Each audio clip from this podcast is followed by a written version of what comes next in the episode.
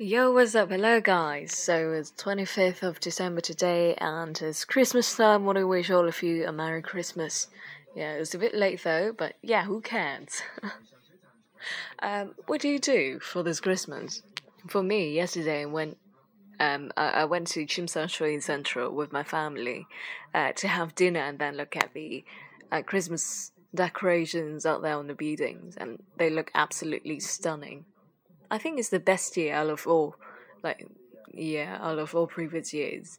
hmm And I had a great time with them, talking and then yeah, eating all this stuff.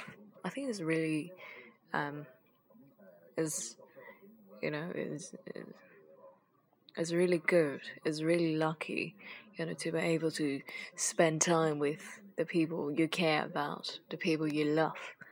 hmm And yes, I think is something blessed to have.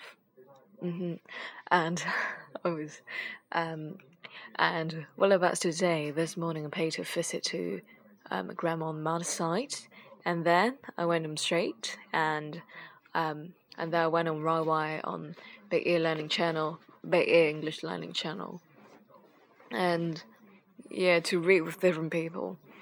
I think Ear is kind of like my a really close family on the internet. Well, I say I'd say that. Well, I, I do have friends, but then either that they they are not as close that I can't actually hang out with them, or that they they are abroad so that I can't reach them. Yeah, e- either either reason. Yeah, that that caused my lonely Christmas. But anyway, um, yeah. So I went on the read. I went to the reading room on BA Channel, and like since eight o'clock, and now it's almost twelve.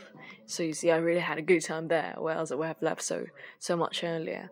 But yeah, anyway, um, Christmas Day. Today's Christmas Day, and tomorrow will be Boxing Day. I hope a lot of you have received lots of Christmas presents, so that tomorrow will be another uh, fruitful day for you. Yeah, so thank you very much, and Merry Christmas, and uh, New Year's coming soon, so get prepared for that. Thank you.